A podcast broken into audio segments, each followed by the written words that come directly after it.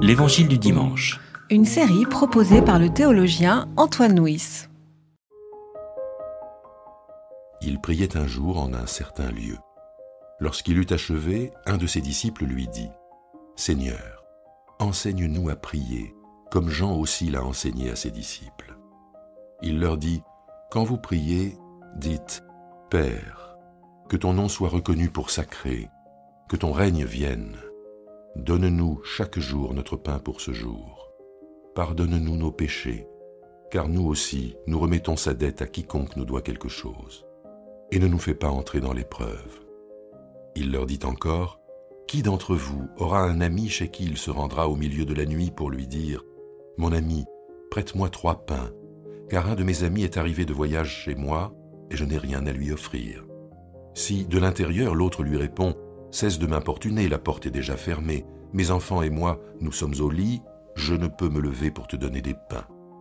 Je vous le dis, même s'il ne se lève pas pour les lui donner parce qu'il est son ami, il se lèvera à cause de son insistance effrontée et lui donnera tout ce dont il a besoin.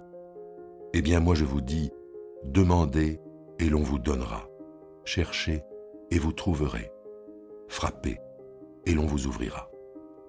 Car quiconque demande reçoit, qui cherche trouve, et à qui frappe on ouvrira.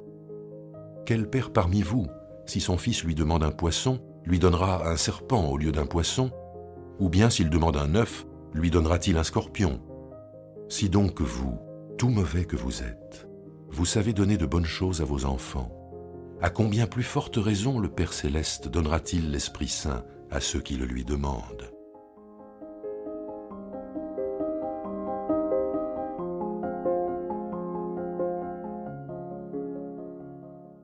Nous trouvons dans les évangiles deux récits du Notre Père.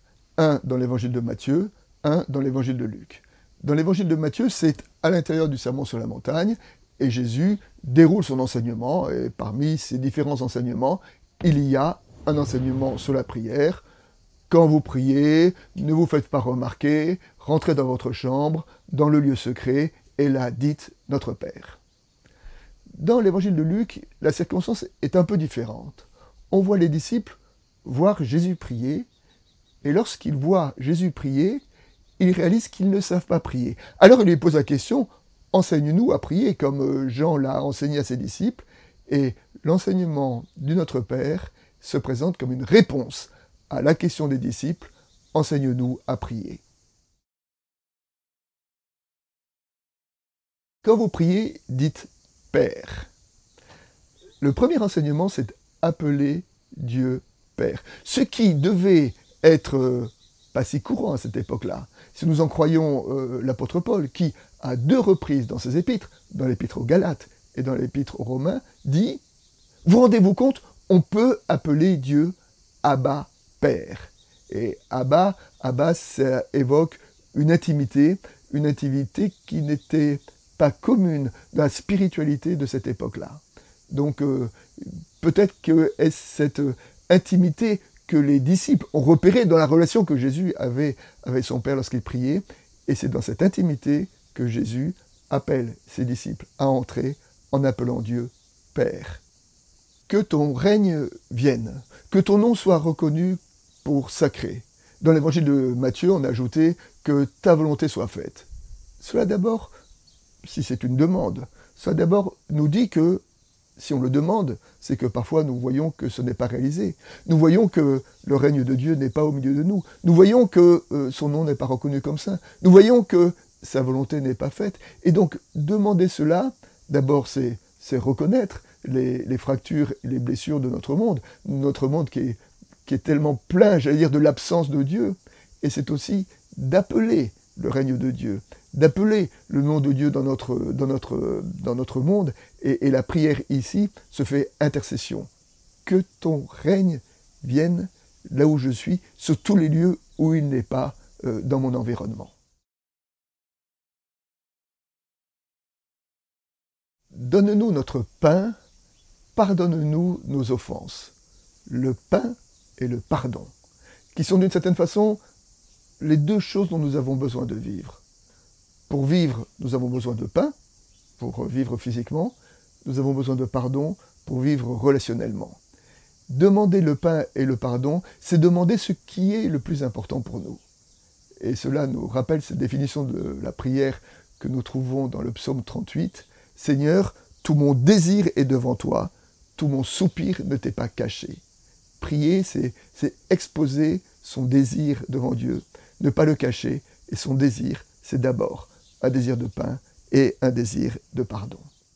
La particularité de l'évangile de Luc, c'est que euh, beaucoup plus long que euh, la prière proprement dite, Jésus raconte quelques petites paraboles pour encourager les disciples à la prière.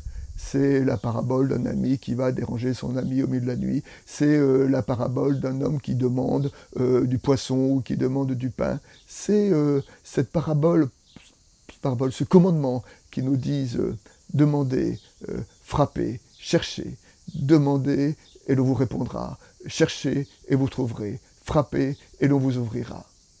L'évangile de Luc s'adresse à un public euh, grec non juif qui était peut-être peu habitué à la prière. C'est pour ça qu'il raconte ces paraboles pour, pour encourager ses, auditeurs et ses, et ses apôtres à la prière. Car nous le savons, la prière est parfois difficile, la prière est parfois aride.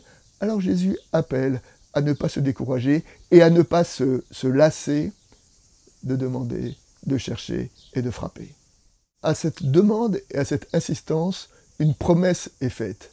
Si vous savez donner de bonnes choses à vos enfants, à combien plus forte raison le Père céleste donnera-t-il l'esprit à ceux qui le lui demandent C'est-à-dire que devant les difficultés de la prière, peut-être que la première chose à faire, c'est d'invoquer l'esprit.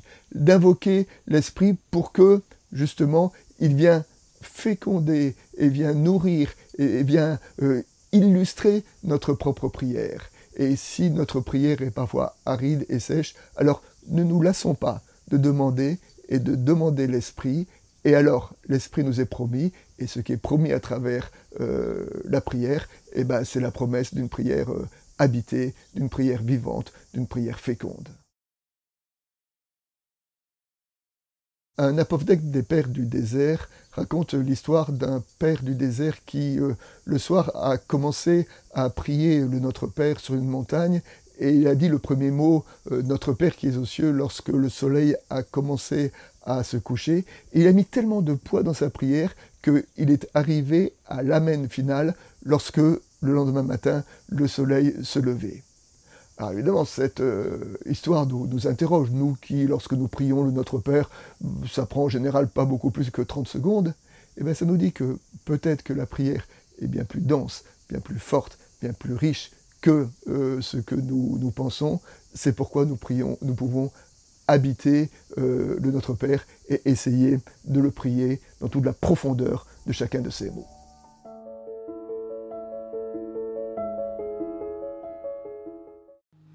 C'était L'Évangile du dimanche. Une série de regards protestants. Enregistrée par Antoine Nuis. Voix off, Dominique Fano-Renaudin.